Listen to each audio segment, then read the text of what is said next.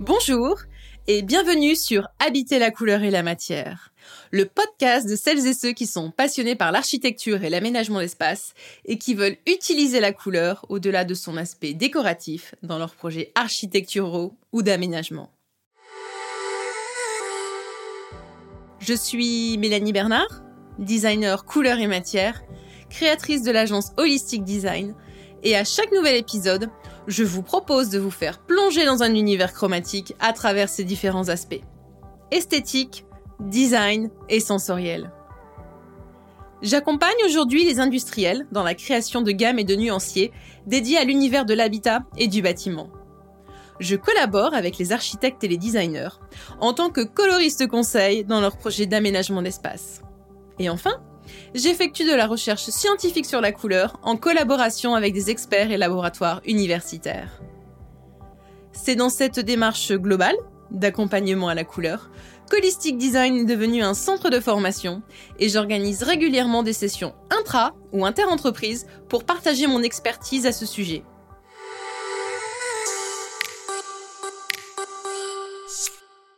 Ce nouvel épisode est le tout premier d'une série spécifique sur la couleur dans les ERP. Une nouvelle opportunité pour moi de pouvoir vous parler de mes recherches sur l'importance de la couleur dans l'aménagement des espaces pour créer des expériences de vie pleines de sens. Aujourd'hui, je vais me concentrer sur les écoles. Jusqu'à présent, je vous ai démontré à quel point le rôle de la couleur est influent dans notre quotidien. Transposons maintenant les différentes réactions comportementales de nos chères têtes blondes dans un contexte d'apprentissage. Selon mes recherches et retours d'enquête, à la question La couleur peut-elle favoriser l'engagement et l'apprentissage des élèves en classe? La réponse, vous vous en doutez, est clairement oui. Mais alors là, attention, une fois de plus, intégrer de la couleur dans un concept architectural ne veut pas dire explosion chromatique en mode carnaval de couleurs. Parce que ce phénomène de cacophonie de la couleur est malheureusement assez récurrent dans les crèches et les établissements scolaires, sous couvert que la couleur est associée à ces univers.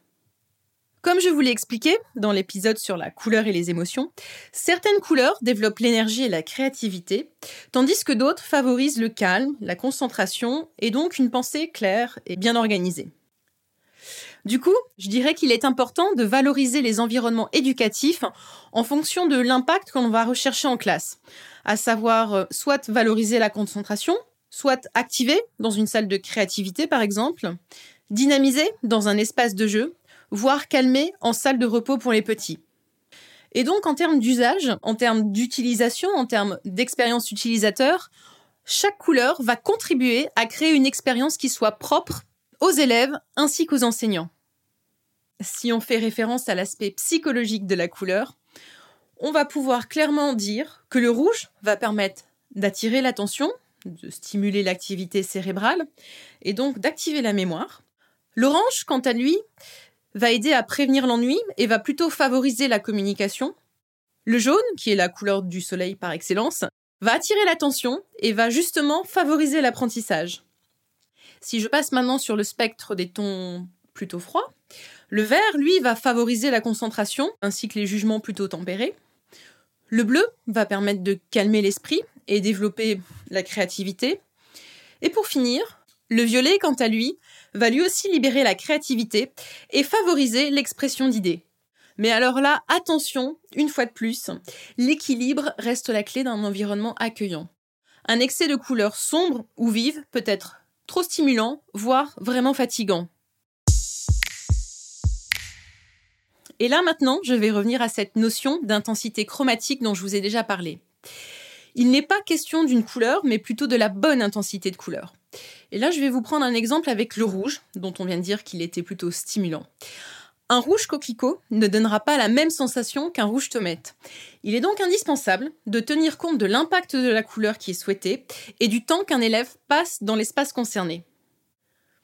De même, il est réellement important de prendre en compte la maturité visuelle des enfants. Chacune des expériences éducatives, de la crèche à l'université, répondent à des usagers, aux besoins et au développement psychomoteur totalement différents. Prenons un exemple simple, mais véritablement essentiel avec la vision. Comme je vous en ai déjà parlé, l'œil est un acteur clé de la perception des espaces. Alors je ne suis pas une scientifique en ophtalmologie, vous le savez, mais sans aller trop dans le détail, il s'avère que notre vision des couleurs varie en fonction de l'âge, et cela est dû à la maturation de l'œil et des cellules photosensibles. Alors il s'avère qu'à la naissance, un bébé voit flou et qu'à partir de 4 mois, les capacités visuelles se modifient petit à petit et c'est vraiment vers 6 à 7 ans que sa vision sera définitivement établie. D'où l'importance d'adapter les harmonies créées pour chacune des ERP, que ce soit donc la crèche, les écoles maternelles ou primaires, le collège et le lycée, d'autant plus qu'en termes de style, de tendance, mais aussi d'expérience à créer, les besoins des élèves sont également un facteur important à prendre en considération. Et donc dans ce contexte-là, le rôle de la couleur n'est pas le même à l'école maternelle, où les enfants ont besoin de coloris clairs et gais, assez vifs, non pas pour le côté ludique de ces dernières, mais réellement pour le rapport stimulant d'un point de vue psychomoteur. Les écoles primaires utilisent souvent des blancs plutôt chauds, voire des beiges en toile de fond, associés à des couleurs vives qui viendront cette fois-ci un peu plus en accent. Tandis que dans les collèges les lycées, les couleurs moyennes, voire euh, je dirais euh, plutôt euh, rabattues, plutôt grisées, sont privilégiées. Et donc en conclusion, sur l'importance de la couleur au sein des établissements scolaires, je souhaite rappeler que le besoin primordial auquel il faut répondre reste d'éviter la fatigue visuelle, que ce soit celle des enfants, mais aussi du personnel éducatif. D'où l'importance, encore une fois, du facteur clé de la lumière, et on en a déjà parlé, parce que la lumière, en effet, joue le premier rôle et doit être utilisée en quantité suffisante, donc bien diffusée et parfaitement répartie. La couleur, quant à elle, interviendra et n'agira que comme un véritable levier sensoriel qui va permettre de réaliser des ambiances qui vont être adaptées à chaque typologie de pièce, avec des coloris clairs qui réfléchiront bien la lumière. Et donc, comme je dis toujours, vraiment, la lumière est toujours le premier facteur clé en termes de perception des espaces. Les harmonies que l'on va créer, elles, vont vraiment agir en second lieu pour permettre d'établir un milieu qui soit adapté à l'éveil de l'esprit et aussi à faciliter euh, l'écoute pour pouvoir étudier. Et voilà, habiter la couleur et la matière, c'est terminé pour aujourd'hui. J'espère que cet épisode vous a plu. N'hésitez pas à vous abonner à ce podcast, à le noter, mais aussi à le partager. J'aborde cette thématique de l'utilisation de la couleur dans l'environnement scolaire, mais aussi au sein des différentes ERP, dans mes modules de formation. Vous retrouverez tous les détails de mes prochaines sessions sur mon site internet www.holisticdesign.fr. N'hésitez pas à vous abonner à ma newsletter et à suivre Holistic Design sur Instagram.